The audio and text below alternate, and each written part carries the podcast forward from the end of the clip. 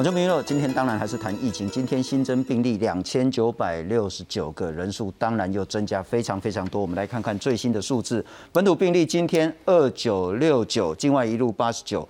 那细到各县市呢，其实问题都很严重。台北市今天新增六百六十三例，新北市今天一天之内呢就增加了一千例。那其他县市的这个确诊病例呢也都非常多。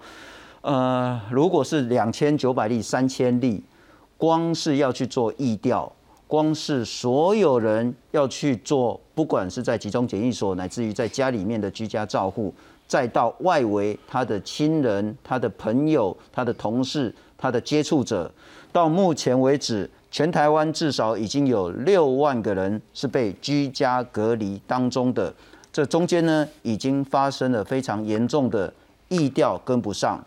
疫调之后，框列要去做 PCR，速度也跟不上。当被他框列所谓的 PCR 确诊之后呢，整个地方要如何去跟他沟通，安排后续的这些隔离的这些做法呢？通通都跟不上。现在台湾面对到的问题，恐怕不是说一千个、两千个、三千个这个数字。恐怕是那么多人被隔离当中，整个社会将近几乎要停摆的这个问题该如何解决？今天有话好说，再来好好谈这个题目。我们再来看看今天其他的数字呢？其实轻症的比例呢，还是依然是轻症无症状高达百分之九十九点六。不过今天新增了六个中症的病患。五个人到目前为止呢是重症，其中四个人已经死亡。我们来看看这个曲线，然后我们看到的是说呢，红色这一条中症跟重症呢，其实都还是在维持比较好的这样子一个情形。但是蓝色的或是这叫做绿色的水蓝色呢，整个是节节高升。卫福部今天在行政院的会后记者会直接说，在这个月底，也就是在一个礼拜之后。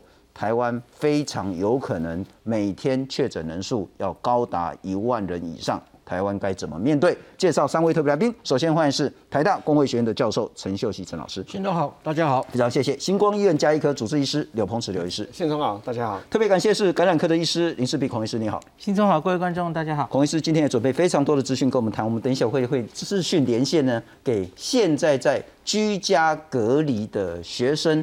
那其实呢？他是先被框列，可是他的情形呢是非常非常复杂，因为呢他是在台北市念书，可是呢他住在新北市，两个县市的沟通出了很大的问题，而光新北市要如何去做疫调，如何去做框列，如何去做 PCR，又出了很多问题，甚至呢他是先拿到解隔离书，之后呢才拿到隔离通知单。整件事呢，其实凸显说台湾现在基层量能呢已经到临界点。我们先来看看今天的疫情。现在是要等明天哦，哈。嘿，明天哦，哈。民众一早来到台中文心森林公园接种站，但是四百剂号码牌不到半小时就被抢光光。民众抢打疫苗不是没有原因，因为新冠本土疫情二十一号新增两千九百六十九例，再创单日新高，疫情遍及二十一县市。其中以新北市新增一千例最多，其次是台北市六百六十三例，桃园市四百一十四例，基隆市两百一十六例，台中市一百三十九例。指挥官陈时中表示，依照外国经验推估，台湾疫情应该在五月底达到高峰。这一波也起啊，之后大概都一个月到两个月不等，然后到达它一个略近高峰的时候，那台湾大概也是差不多这样的一个情形吧。另外也新增六例中症患者，年龄为五十多岁到九十多岁，均有慢性病史，其中有两例从未接种过疫苗。至于在儿童疫苗接种部分，专家开会后决议，六到十一岁儿童可以接种莫德纳疫苗，两剂需间隔十二周，剂量为成人的一半。青少年第三季部分打完第二剂后没有严重不良反应者，间隔五个月可以接种第三剂追加剂，预估五月下旬可以打第二次追加剂，也就是第四剂疫苗。专家则是建议六十五岁以上长者、长照机构注明十八岁以上免疫不全或免疫低下，而且病情稳定者，间隔五个月后可以接种，预估六月才可能有人接种。六十五岁以上的这个呃，当然发生的一个比较呃严重啊，就是几率。比比较高哈，所以我们在这个专家这边是考量是由国内的一个染疫的重症是以六十五岁以上的族群啊来开始计算啊。由于本土病例持续上升，为了降低大量民众被隔离，影响社会运作，陈时中表示，正在讨论接种三剂疫苗以筛检替代隔离方案的扩大对象，预计本周定案。现在有一部分做了，好医疗人员，那再过来就是关键基础设施，好相关的，然后最后可能就会开开放到全部来。此外，确诊者分流收治条件也做了调整，轻症或无症状确诊需到医院收治者，提高年龄到七十五岁以上。七十到七十四岁生活可以自理的确诊者，以及六十五到六十九岁而且独居长者，则是安排入住加强版集中检疫所或是防疫旅馆。如果是出生未满三个月婴儿确诊，而且出现发烧，则是收治在医院。出生三到十二个月婴幼儿，如果发烧超过三十九度，也是送到医院救治。另外，确诊者居家照护年龄则是放宽到六十九岁。目前已经有十一个县市启动居家照护计划。记者综合报道。陈老师，先来请教你。不过，我们先看看今天，呃，卫福部呢在行政院会后记者会呢，有公布了这样子一个资料，这是疾管署的署长周志浩署长他所发表的。那我们其实就来看这个数字就好了了哈。每天的这个新确诊的人数，今天是三千人，大概讲个被细，可是恐怕这不会是最坏的数字。那卫福部自己的官方预估。到四月底，四月三十号，也就是一个礼拜之后呢，预估每天的新增确诊数呢，当天会来到九千五百九十九例。那也许是从六千一百八十例，也许高是高到一万五千五百八十三例。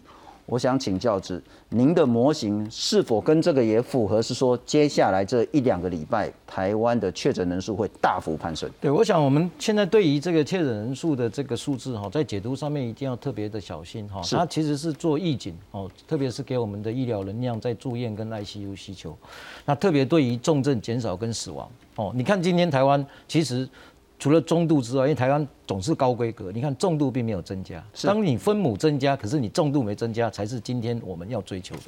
所以我给大家看，这是我们最近常常有很多人在讲国外的轨迹哦。那国外的轨迹，其实我们要小心的应用哦。这是意境很好，所以你看纽西兰跟我们比较接近，NPI 到现在为止还是差不多六十，但是你看它疫苗也是失效，失效之后你看。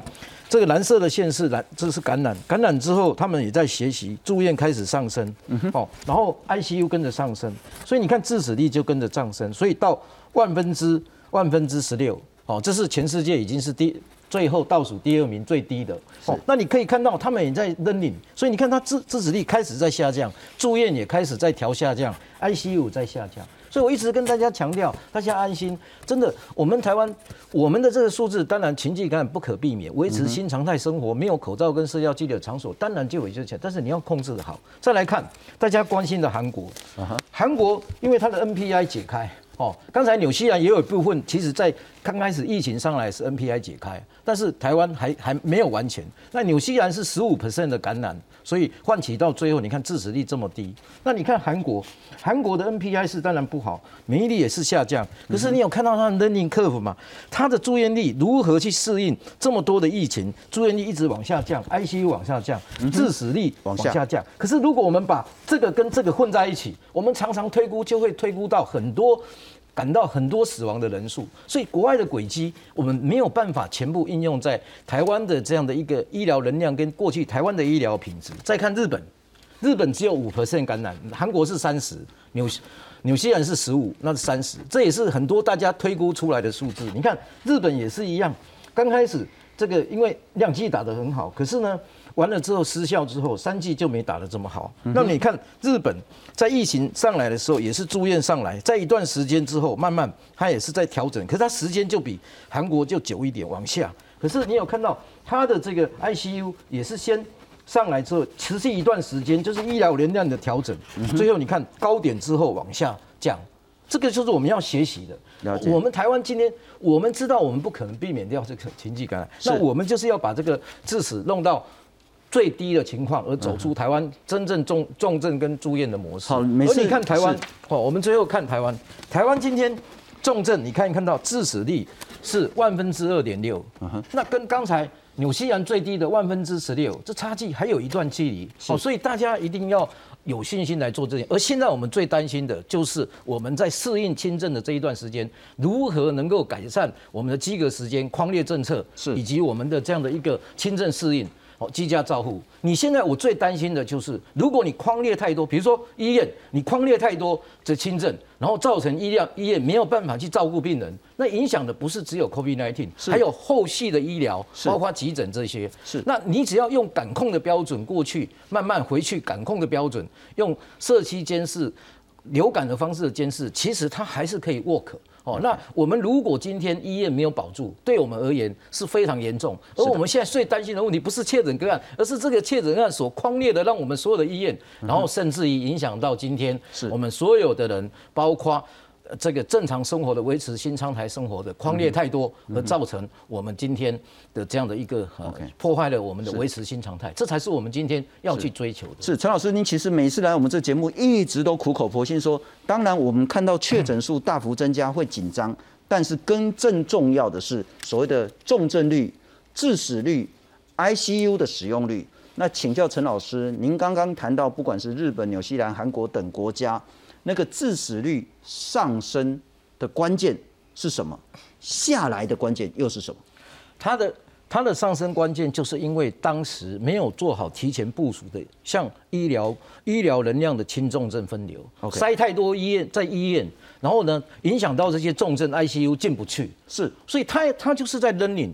那我们现在为什么就是说，我们我们从过去小儿科跟港科、感染科这些例子，就说我们要去 learning 它的客服，在什么时候是我们要起它进来，然后来用用在台湾这样，这是我们我们要学的。我们现在最大的功课就是说，尽管我们看到三千，也许月底看到一万的确诊，但我们框的那些人不要去占到医疗资源。没错，这个是我们现在最担心的。那那你医疗能量？一定不能够被崩溃，而我们忘记用掉一个最重要的，不要忘掉我们的疫苗施打力跟韩国没有也没有差别太大，所以我们有机会利用韩国的经验、日本经验来调整。所以你像我现在讲，三剂打完，如果你今天又戴口罩，那你被感染了，今天就算被感染了，你会是你会是无症状还是轻症？这个我们都知道。那你这些你把这些人的都的其他人都框列了。那其实有些时候会多框列那些人的无效框列，无效框列就会影响到现在维持新常态生活。现在每各行各业都要检讨这个问题，这就是第二阶段。而这个时候，中央跟地方的协调就变得非常重要。是，好，因为你如果中央跟地方协调，在这个地方没有协调到出来一个标准，所以现在反而是说你确诊个案的部分是一回事，可是你有想过说，其实一个确诊个案的接触者被你框列，其实他所得所所产生的社会成本的损失，可能等于你得到一个确诊，是，所以这个就是我觉得我们要非常非常的提前部署，而这个牵涉到药物跟我们后来快筛的这个部署，都是我们现在目前是现在阶段要马上往往后。开始做提前部署来预防这些我们从国外看的经验。不过药跟快筛剂可能现在稍微乐观一点然后应该很快的就会补足。那但是我们现在遇到一个最大的问题，想请教刘医师，这是卫福部自己的推估，官方的数字，那他当然有所依据，一定是依照一个特定的现在的 NPI 流行趋势以及所谓的那个模式来弄。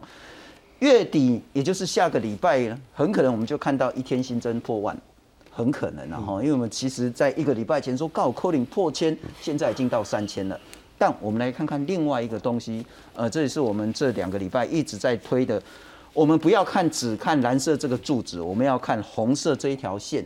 如果一直维持在呃千分之零点多，或者是万分之一二的话呢，其实呢都还可以接受。但我想问的是，我们现在遇到一个问题：三千个一天确诊。台湾现在六万个人被居家隔离，那这个人数呢，恐怕会让大家说，我该不该去看医生？我该不该怎么样？第一个，他可能会拖垮医疗能量；第二个，大家会紧张、会慌，甚至会乱。这时候我们的功课是什么？好，这时候我们的功课，刚刚我们前面 陈老师已经讲过了。其实我们在 learning 其他国家的过程当中，我们至少学到的一项就是，我们很早就已经开始做。病人的分流，把轻症跟中重症已经开始去做了。那后来的就是我们的医疗资源，至少在疫苗、药物哦这些部分，我们会慢慢的补足。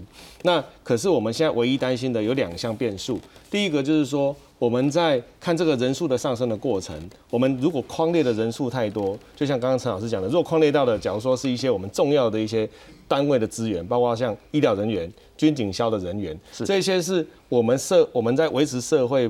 尤其是我们在开放、准备开放的过程当中，都是很重要的一些呃重要的工作人员。如果在这些工作人员全部都被框列的情况之下，会变成后面影响到我们甚至要正常运作的一个情况，甚至后面我们在做所谓的相关类似共存的一个的一个步骤。所以，如果框列的人数太多，基本上虽然我们感觉上我们是要跟病毒有一点共存的感觉，可是。反而会走向有点类三级的感觉，就是全部的人大家都被框在家里，是，然后一框就是一个礼拜。好像我们现在我们在自己在医院哦，很多医护人员是怎样？小朋友在班上，因为在读小学，小学一下子就被被当成是密接，密接他回到家里。没总是要一个人照顾他，是这时候就是要求要有一个主要照顾者。结果这时候爸妈就当成一定要牺牲一个人当主要照顾者。结果这个人，就假如爸妈两个同时都在医疗工作个岗位上，就一定要牺牲掉一位的。是，那一一下子就是一个礼拜过去。是，所以如果当这样子情况框列的过程没有去搭配着我们后面的人数增多而去做这些框列的政策的改变，这时候。会垮的是这一些我们觉得理论上不应该被框列的人员，是对，尤其是假如说我们现在尤其在中南部，有时候他走的又是一个钢索之上，就是他们的医疗资源相对比较少。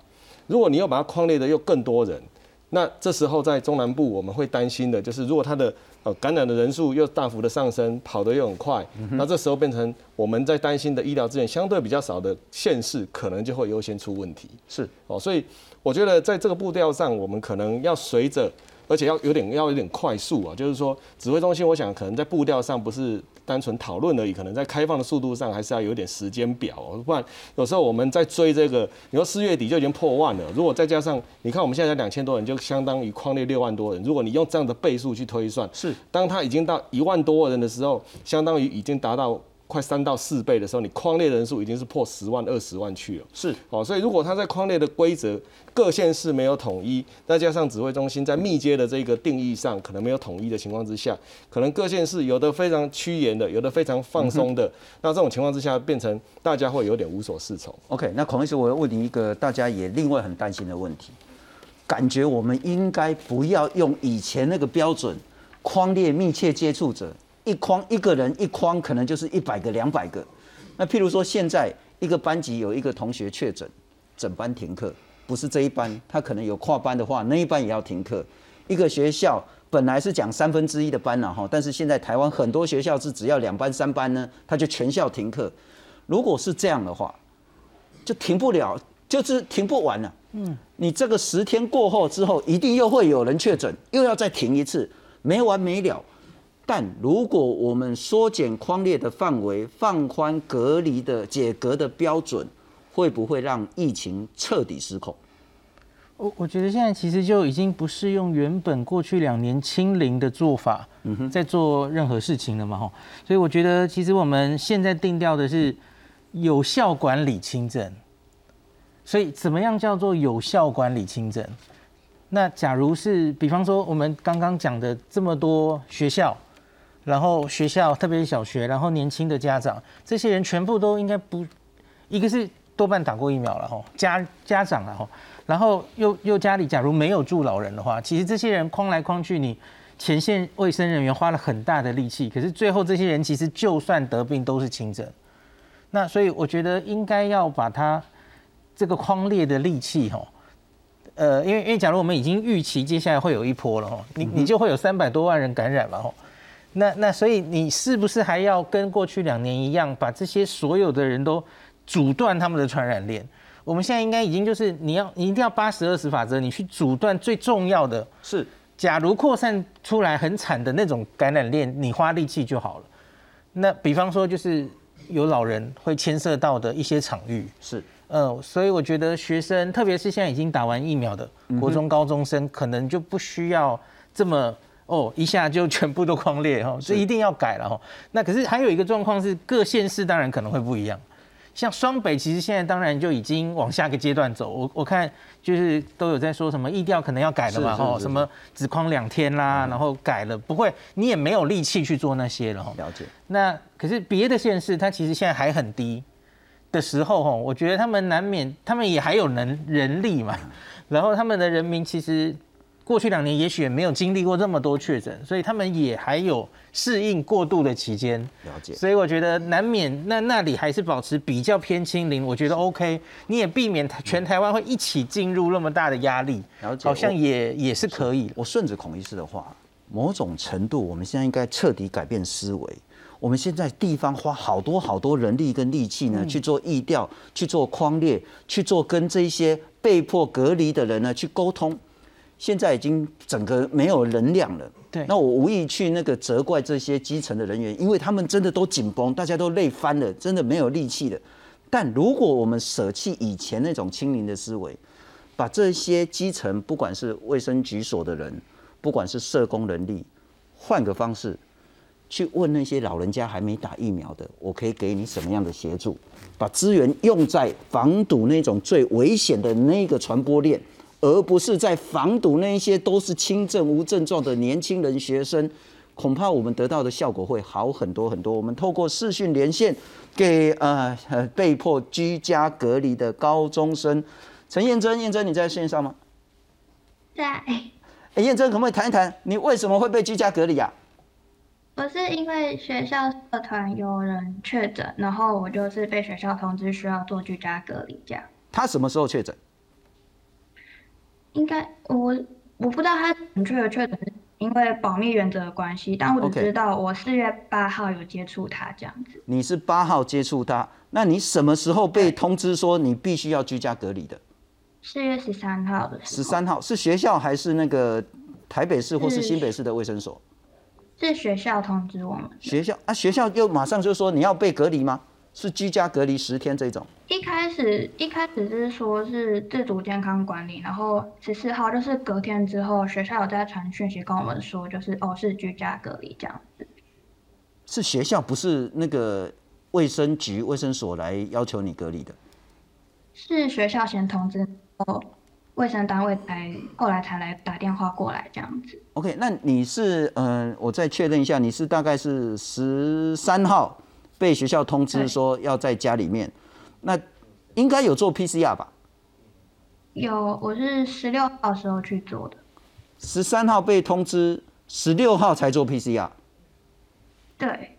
那你中间就都自己在家里面，那有快筛吗？我一开始是买不到快筛剂的，然后我去做完 PCR，因为我是住新北市，但是我们学校在台北市，所以。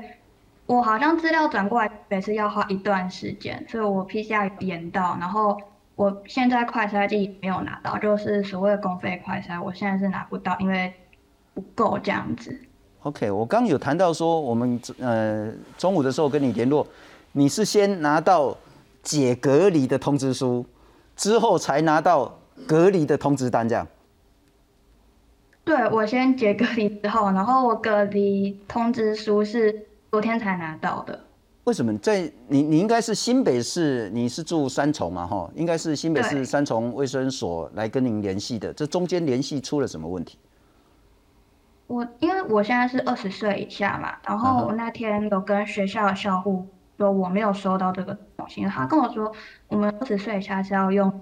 就是用纸本的方式，所以可能有慢一点，而且加我资料又要从台北市那边转到新北市，这要花蛮长一段时间。是啊，不过那个验证我请教一下哈，我们来看看你的这个被通知的隔离单，这个因为各自都没有透露了哈，除了说三重市以外，呃三重区以外，呃你的隔离日期是四月十五号到四月十八号。呃，你谈的是说你四月八号有跟你的同学同社团同学接触，但是你的隔离日呢是四月十五号，然后呢，你其实是最早被学校所通知，那你 PCR 呢是十六号才做 PCR。第一个问题，隔离不是应该是十天吗？你妈妈好像就是因为也有接触，所以隔离十天，可是你是三天，为为什么会有这个落差？好像。呃，学校有分，就是同班同学，就是如果你是导师跟班上同学是密切接触的，他们是十天。啊，像我就可能一堂课跟那个接触者有碰到，所以我们隔离好像就是我不确定是三到五天嘛，好像就是没有到十天那么长这样。OK，那那个验证可不可以请你聊一聊，你在这一段时间，不管是在隔离的期间，或者是停课的时间，遇到什么问题？呃，首先第一个就是。因为我们学校大部分人都是台北市的同学，所以我他们大概就是差不多十四号、十五号就去做 PCR，然后我就因为我我就会觉得很慌，说为什么我一直没有被通知？就是就是双北的政策也不太一样，就是他们。搭计程车不用钱，然后做 PCR 也不用交钱，然后他们也几乎每个人都有拿到快筛机。然后我们新北市就是我去做 PCR，我要缴五百块，就是挂号费加部分负担费用。然后我搭计程车也可能也是要加钱的，所以就会觉得说，为为什么同一个专案里面，我们每一个人去做检测或者是在居隔时候会有这样不同等的待遇，会稍微有点心心理。是，那我再请教一下燕珍啊，哈，就是说大家会觉得说啊，其实那不叫停课，因为其实教育部还有学校都说我没有停课，我是这叫做线上教学。如果因为疫情，其实大家就在家里面线上学习，不也是一件好事吗？不也可以正常学习吗？你的看法？哎，像我们班只有我一个在家里居家监，呃，居家隔离，所以我们要是用直播的方式，就是老师跟同学一样在教室里面上课，然后他们用手机或是平板，都是对着黑板或是我们的电子白板拍。但是因为我是在家里看嘛，所以我在透过荧幕看的时候，其实我这是有时候很模糊，然后如果网络不太好，那个声音也会断断续续。但我觉得就是。比起这样，倒不如像我们学校，像现在高中不是停课，我们就是所有人都在家里线上学习。那我的，呃，我的声音跟我看字的那个画面也是会比我单独自己一个人在家直播线上好很多。所以我觉得，要么就大家一起在家上课，或要么就全部人都去学校上课，会稍微比较好。如果一半在家上课，一半在家要学习，我觉得效果没有想象中那么好。是非常谢谢燕珍跟我们视讯连线，也希望可以赶快复课了哈，让整个学习可以正常化。谢谢燕珍跟我们连线。不过我再请教一下陈老师了哈，燕珍当然是他是自己的一个个案，但那也凸显说，其实地方的能量已经紧绷了。你真的要适时很快的跟所有人沟通，你可以怎么做？我可以给你什么资源？你可以坐计程车，或是你可以拿哪里拿到这个快筛试剂免费的，或是那个 PCR 可以越早做越好。到底怎么隔离？怎么解隔离等等的？恐怕地方已经没有人再去跟你好好沟通，这个问题只会越来越严重。好，我们如何去提前部署？疫情将会大爆发。陈秀熙陈老师说呢？最大的原则叫避轻就重，轻症你就绑啊啦，你就个个人呼吸个人的形态健康嘛吼，但重症一定要守住，然后呢要有一个监测标准，第三剂疫苗呢要多打，然后呢住院需求要设定一条线，致死率的警戒线也要设出来，居隔程序要程序要简化，中央要把全责放给地方去做了，那地方要很严格的区分。轻症怎么走，重症怎么走，如何分流？不要再一直大频繁的去密集框列。特别是陈老师谈到一个很重要很重要的，是不是可以哈？如果你打第三剂，你是确诊的人，本来是十天，因为你是打第三剂，所以你的病毒量一定比别人低很多。十天可以缩短成五天。接触者就像刚那个那个验证这同学了。接触者如果他打三剂，他就不用框列了，但他也许要快筛了哈，但他就不需要被隔离了。非第一圈的呢，如果呢你在接触的时候有戴口罩，那也就不用框列了。某种程度就像李炳宇李律师这个情形了哈。所以呢，苏局长他也谈到说，现在要减灾不是要清零，隔离天数要放宽了，然后呢要加强这些接种疫苗的技术跟范围，然后呢采阴就不用隔离。三天之后再采一次，某种程度呢就可以彻底解隔这样子。如何提前部署？现在？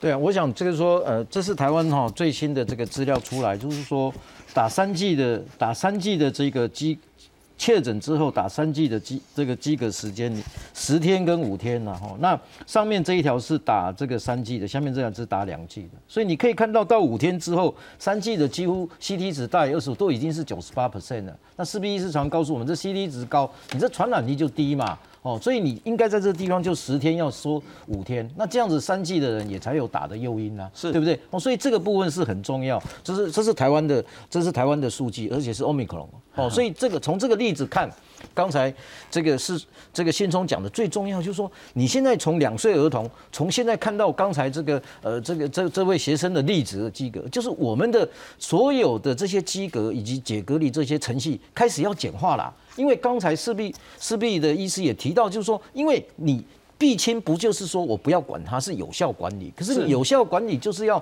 速度快嘛，嗯，哦，你你用速度快的时候，你要不要再用以前的这个 Delta 的 Alpha 的那一种思维？哦，啊，那你现在有打了疫苗，三剂疫苗之后又不一样嘛？哦，我举个例子，如果我们大胆这样讲，当然这个我们还是要讨论，可是大胆讲，如果你今天三剂。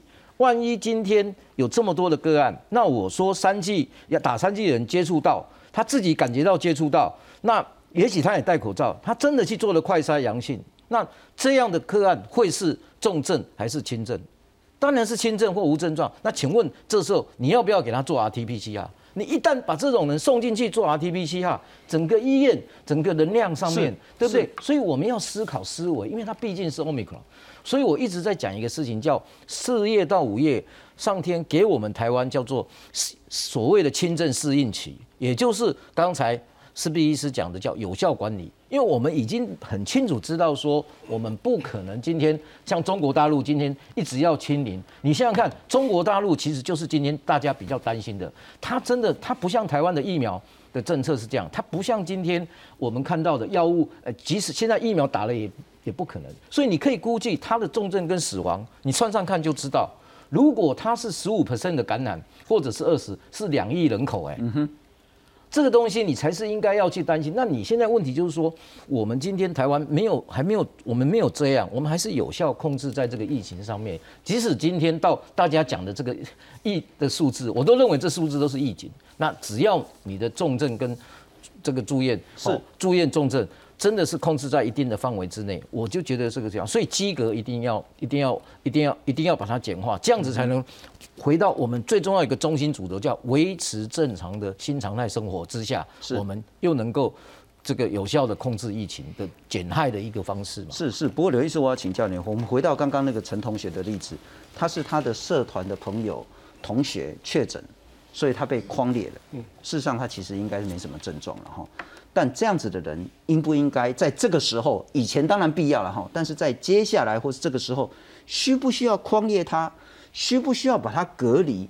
这个人应不应该再要用所谓的卫生机构来去跟他联系，要他去做 PCR，再占一次 PCR 的能量之后隔离，然后还要在 PCR 阴性才能够解隔？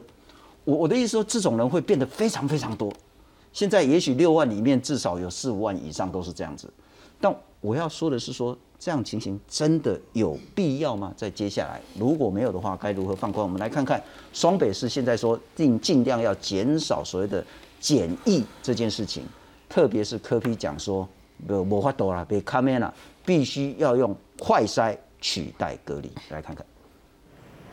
新北市二十一日确诊个案，一如自己前一天预期来到一千例。市长侯友谊人不急不许说明新北策略。他说，新北居隔列管两万一千四百八十八人，居家照护两千五百一十四人。二十一号解隔一千一百二十一人，居家照护比例越来越高。二十一号再启动第二阶段居护责任医院。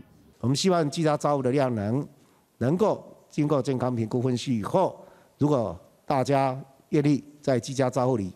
里面，那就可以减轻我们后端的医疗量了。新北确诊数全国最多，实施居家照护第十一天，侯友谊表示医疗量能目前顺畅。新北也在新店在开设集中检疫中心，提供一百三十二房，共两百四十八床。台北市二十一号新增六百六十三个本土个案，一点二万人居隔，高达百分之九十四点七在家照护。市长柯文哲探说不得了，对有民众反映接获医院通知确诊，却未接到居隔通知，十二个行政区将设专线电话。因为这几天案例突然增加太多了，你就按照你是哪一个乡镇去，就打哪是电话。那白天跟黑夜是分开，那我们是拜托你尽量在白天来打，因为白天有十二个乡镇区，有十二组人在处理。北市社区公费筛检占阳性率从四月初的百分之零点三爬升到十九号的百分之二点五。柯文哲说，新冠肺炎在北市已均匀存在。北市二十一号近五万名师生停课在家，冲击太大，呼吁以快筛代替隔离。干脆哦，每个同学就发快赛剂给他。如果家长是有办法自己处理，就是那每个小朋友早上起床的时候给他做快赛。如果是阴性的，就去学校上课。柯文哲批中央居家照护宣布慢，再批隔离和停课标准若不改，台北市在一周整个停摆，在家隔离举行线上记者会，炮火仍对准中央。记者林小慧、沈志明台北报道。不，留一丝，政治的东西我们就不谈哦。但是用快筛取代隔离，有道理吗？可行吗？我觉得是可行的哈。那尤其是假如我们回到这个案子来看哦，其实你看他四月八号最后一次接触，到学校通知他相对比较早，也是四月十三。老实讲，已经过了五天了。是哦，假如说刚刚陈陈老师拿的那一个是打完三剂来看的话，基本上如果用曲线图来看，其实到第七天，即使你只打两剂，我想可能那个真的还是在 CT 值二十五以上的比例也是非常低的啦。是，一定是都超过。超过九十九十 percent 以上都是二十五以上。换句话说，他如果被传染，那你到五六天才去 PCR，他也验不出来。对，验不出来，而且你已经 CT 值到二十五了。说实在，我们在以往来看，就是二十七以上传播率就已经非常低。塞麦差别。对啊，那你这时候其实等他拿到说四月十五号的这个说，哎，你十五号要隔离到十八号。基本上你他就是真的从四月八号接触天算起算十天，所以他才会后面写十五到十八。是，那中间其实中间的十天或七天，其实很多都是在所谓的无效的医疗跟无效的行政效率上。这个基本上你再叫他去做这个，不管是 PCR 的检查，不管去做后面的居家隔离，这个其实都是浪费一些社会资源而已。是，那所以如果当他已经接到四月十三号是学校的时候，这时候你其实就叫他做一个快筛。基本上就当当然就取掉，那他后续还要去医院去社区筛检站做一个 PCR，那甚至还要在家里等待三天的这个时间。所以我觉得，呃，我们在讲说，哎，这个可不可以用筛检来取掉掉隔离？我觉得是可以的。尤其是假如你的疫苗是打满的话，那这样子的部分基本上一定是可行的。是是，某种程度也要搭配陈老师所说的，如果你打第三剂，你其实隔离天数可以减少。甚至你如果不是真的非常长时间密切接触，你都可以不用被框列，这样子也许疫苗的覆覆盖率会再更高一点。再请教孔医师，如何应应下阶段大规模爆发之前，我们来看看居家隔离人数现在破六万，只会越来越多。有没有发烧或流鼻水、喉咙痛的情形？啊，目前都没有。透过视讯，医生掌握确诊者的健康状况。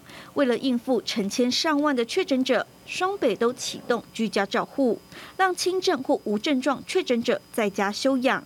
依据指挥中心规定，原则上必须一人一室。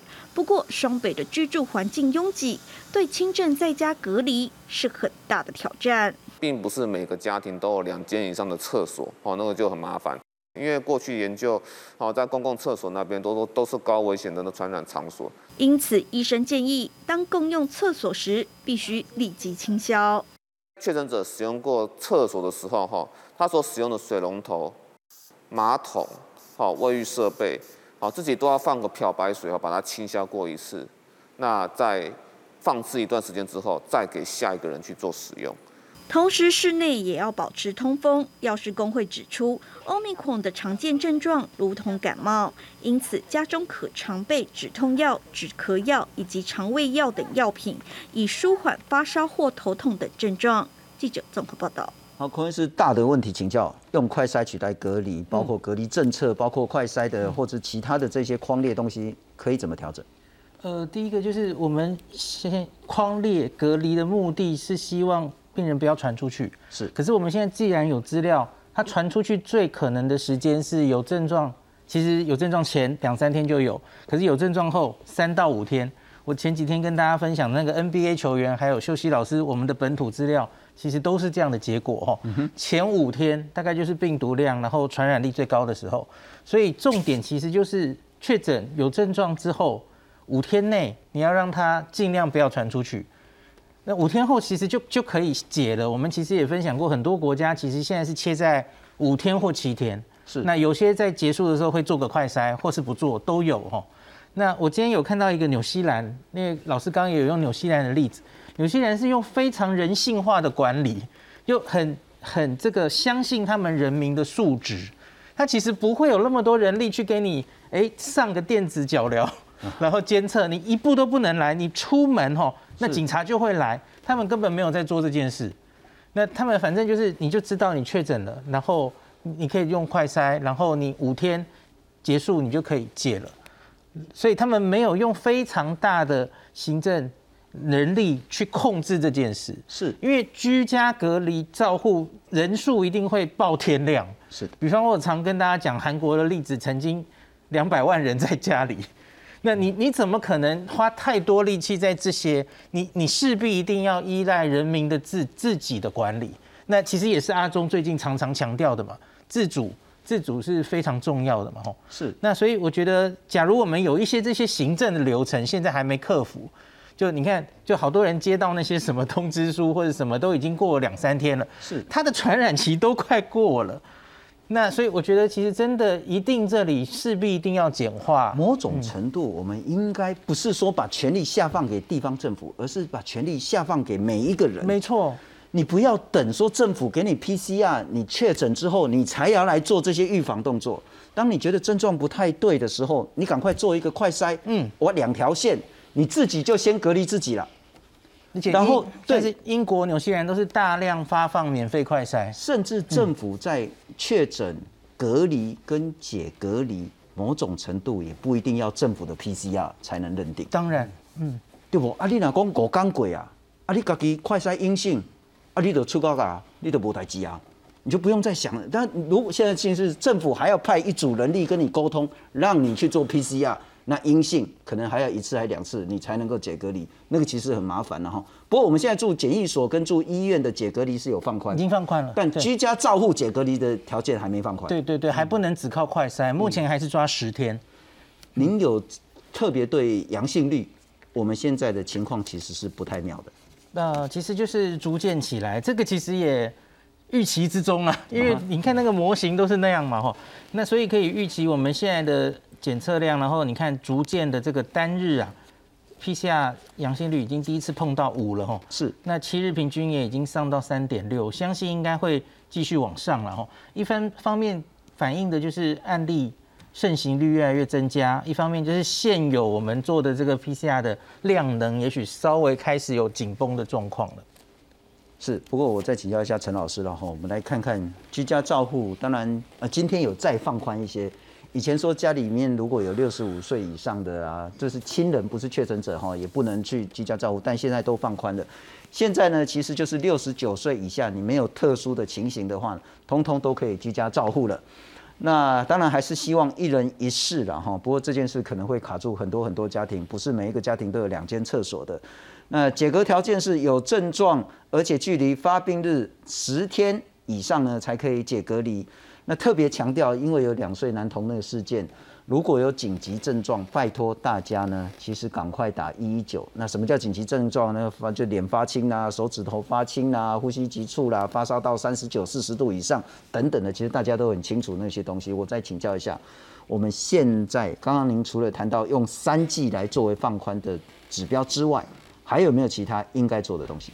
其实我们慢慢哈思维要慢慢转为，就是说。当时会成立指挥中心，是因为因应 COVID-19 的 pandemic。是，其实我们国家，我为什么一直讲医院的感控？就是你你要慢慢回归到正常的这些感控，正常的法定这个报告传染病的通报系统，这些本来就存在的。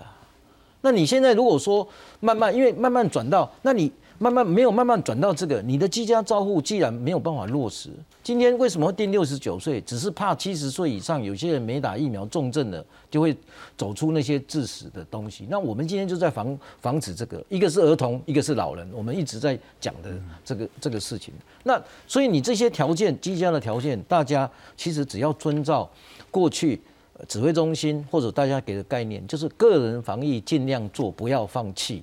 不要像国外这样，就是说全部都放弃掉。你环境监测，你表面的清消，这这包括刚才他讲的这些马桶这些，对不对？那你只要这样做之后，你就可以让这个轻症康复了。那现在我们有一个逻辑的矛盾，就大家都一直觉得轻症没有用，可是你一直要把它又用一人一事，如果他是轻症一人一事，那不就等等于又回到说，好像他是轻症又可以被感染，然后感染又又又很严重的事情。所以这种逻辑哦，必须一定要做一个所谓的这样的一个转换观念转换了。所以我们一直在倡导的一个观念，就是说我们要慢慢回到这个呃社区监视流感，而这个地方居家照护最能够，我们最怕的是什么？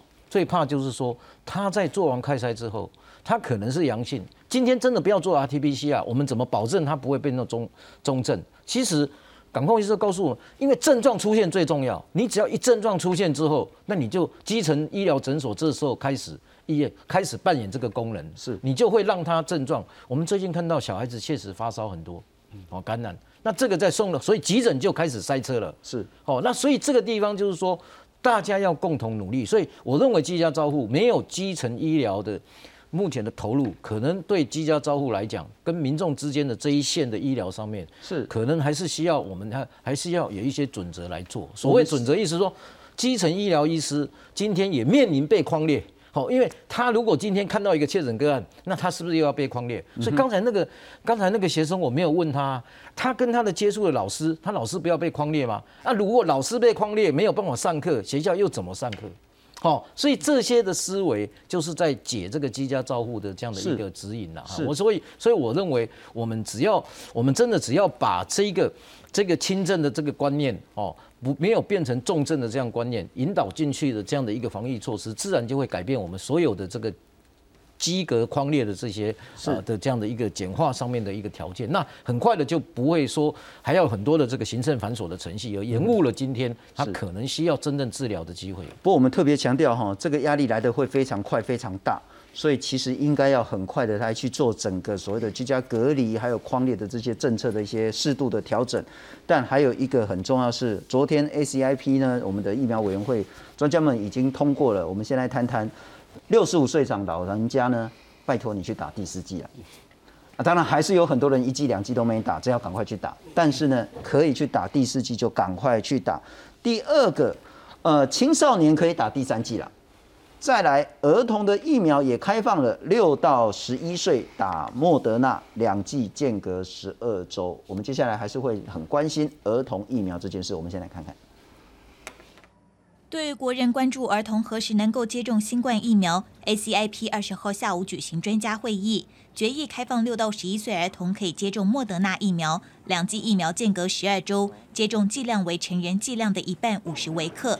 预估最快五月初开始执行，避免这个呃心肌炎的一个发生率较高啊，所以呃将间隔拉到十二周。不过有家长仍会担心儿童接种莫德纳疫苗的不良反应，对此台大工卫学院表示，莫德纳提报到 EMA 资料中，施打两剂的儿童保护效力达到七成以上，但七天内出现局部及全身性非严重不良反应的比例高。主要是疼痛、疲劳、头痛等症状会自行消退，但没有人发生心肌炎或心包膜炎。两者来讲，我想副作用本身在暂时呃的这样的一个报告里面看起来长呃的这个短期的是差不多。那么至于长期呃的副作用，可能还需要继续的持续跟呃监视。我们台湾并没有儿童的疫情哈，只是散发性的个案，所以我们一定必须参考国外的资料。那所谓的利跟弊，就是你如果不打疫苗的时候。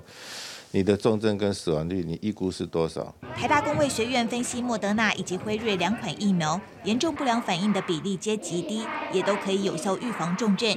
如果家长对疫苗有疑虑，可和临床医师讨论后再做决定。记者综合报道。刘医师就加一的角度，您是否会很直接建议小朋友就去打疫苗？呃，如果是真的是家长跑来问我说，他现在小朋友是六到十一岁，要不要打疫苗？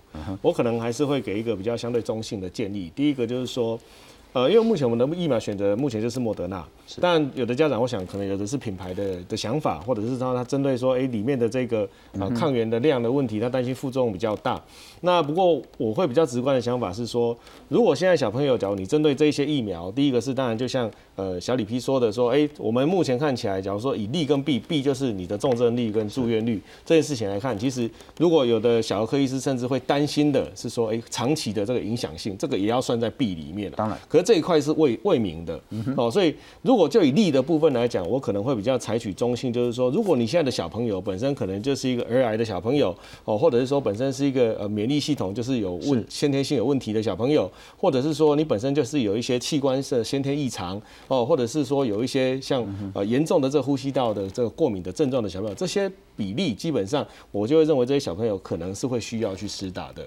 那假如说身体比较有状况的人更需要打疫苗，对，没有错。那尤其像我们这前前几天出来的研究，就美国嘛哈，那就是在收集 Omicron 的部分里面发现说，哎，如果说你有打疫苗的人，他虽然发生重症率是十万分之十九，哦，那那个呃那个有打疫苗的只有十万分之九，感觉上差了两倍。可是他如果做细部分析，发现将近有七成会因为因此而需要住院的病童里面，大部分都是因为有这些慢性病，至少一项的共病。哦，所以如果说你真的还是担心在这一块长期的位置不明，那你就要先去评估一下你的小朋友的健康状况。了解。哦，所以我觉得这一块就变成说，家长不用一定要现在就觉得说你的小朋友是不是要马上打或不打，你可以优先先去给你的小儿科医师去做好好的身体评估。是。那去参考他以前的这些疾病史。是。那如果说你的疾病史本身就是一个高风险族群，那我就认为他就是一个需要去施打的适合对象。嗯哼。对。那如果是健康的小朋友，健康的小朋友的话，尊重大家家长的对，就尊重大家家长意见。假如说你觉得说，哎，我想要选择品牌，那觉得说，哎，B N T 它可能目前达到相关获得的资讯比较多，那 OK，那你就可以等等，你就可以等等 B N T。那如果觉得说我可能小朋友不他会去补习班、才艺班，风险很大，是，那我急着要让他赶快，那就先赶快打，那就先打。对，那这是一个很重要的资讯。再请教孔医师，儿童疫苗你的看法？呃，补一下这个前几天我们没有跟大家讲的哈，其实也是秀熙老师提的那个。他们在第二期，其实就是一个免疫桥接几千人的研究里，其实我们就对比一下，我们这几天谈的沸沸扬扬的哈，莫德纳小儿剂型五十微克，B N T 是十微克，这个剂量其实就有点差，所以我们可以看一下哈，大家比较关心的应该是发烧，你看发烧，一个是二十三点九 percent，一个是七 percent。有有一点差距，差蛮多的哦。然后你看头痛五十四点三对二十八，是哦。然后这个呃恶心呕吐二十四对二，所以剂量看虽然是不是同一个疫苗，你不能直接这样比较了哦。可是它看起来这个副作用看起来有差。那当然保护力或什么哦，那我相信刚刚刘医师有提到的这篇我就不重复了哈。这是 B N T 的资料。因为莫德纳到目前为止，打岔一下，这个都算是比较轻微的副作用。呃，它里面有轻微，也有中度的。那我看了一下报告，好像很少重度的。OK，那像是发烧，虽然说啊发烧比例这么高，可是莫德纳的发烧几乎都在二十四小时之内可以消退。了解，这个人就虽然比例它还是高过 BNT，嗯。但这些其实都算比较轻微的，你讲加一疼啊疼一下就好啊嘛，好啊，是讲发烧盖登刚就好啊。然后请注意，这大概都是第二季，因为我们本本来就知道 n r n a 疫苗，这都是第二季比较严重。那我们把它拖到十二周，当然又会降低很多。有机会可能会降，因为这个大概临床试验都是三四周就打了第二季。是，那心肌炎也一样嘛，理论上担心莫德纳第二季心肌炎的的现的几率会比较大。那所以这这次 ACIP 做决定，其实。参考别国经验，主要是加拿大。加拿大有故意分在青少年吼打两种 n r n a 疫苗，然后他去隔拖到十二周，或是相比于四周跟八周，很明显心肌炎有降下来，所以这是有科学根据的。了解，了解，了解。所以那个部分你还是会认为说，呃，如果你对于这一些所谓的不良反应有比较多的疑虑，嗯，也许你可以等一下。对，但你如果觉得说这些所谓的不良反应是很轻微的，而且比例其实也不高，嗯，而且这是第二季的统计，那如果我们拖到十二周，这个比例又会再降很多很多的话，没错，也许你就去打莫德纳。也给大家一个参考，那个想翔今天有说疫苗到货状况哦，他说假如我们签约顺利，也许辉瑞儿童剂型也许五月就会来，哦，那就很。那当然，莫德纳是够，本来就也大概是要五月初开始开打，是，所以其实假如真的顺利等到，也许中间不会差太久，那也可以给家长一个参考。整体而言，您会建议不管打哪一排，然后嗯，要打吗？应该是说，假如是有一些慢性病，像刘医师刚刚有提到这一篇，然后有七成是有共病的，我有注意到里面比较美国小孩有两成是肥胖了，美国肥胖比较多。那可是当然有一些肺呀、心血管。也有一些先天心脏病这种嘛，吼，或是神经学的一些小朋友有共病的这种小朋友，大概打一定是利大于弊，这个大概没有什么问题。是，那可是健康的小朋友，我觉得家长就要回归自己的判断。了解了解，陈老师你也看法？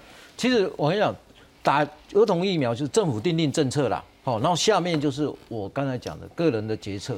哦，所以大家民主社会都要尊重。那刚才如果这些我们讲的这些不良反应，临床医师也认为你要结扯嘛，就像刚才发烧你会退，可是有想过吗？如果你产生了严重的重症跟致死，就是李批讲的，就是利大于弊嘛。你看你要赌吗？